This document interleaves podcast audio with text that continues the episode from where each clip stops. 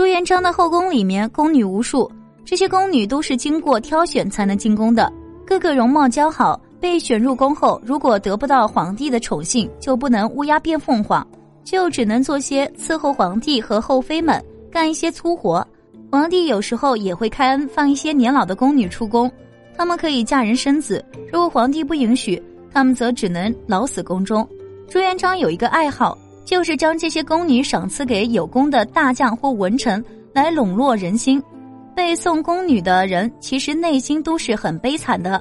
皇帝送的人打不得，骂不得，怕皇帝不高兴给你吃刀子，所以只得供起来，实在是悲催呀。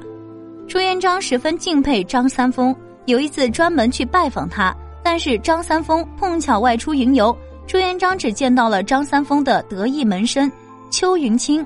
邱云清刻苦钻研道家经典，为人豁达大度，诚实忠厚，他是张三丰举荐的人才。朱元璋对此人非常器重。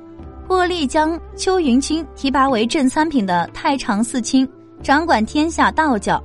邱云清自幼就喜欢道家文化，后来来到武当山拜张三丰为师。当时张三丰正在武当山修建开创道场，邱云清出力不少。张三丰对他勤劳和才华非常欣赏，并举荐他做了武当山五龙宫的主持道人。朱元璋对他器重的人，一不赏金，二不赏银。尤其喜欢赏赐宫中的宫女，反正宫中大把的，他特意挑了两个宫女给邱云清。这要是一般的官员，早就高兴坏了。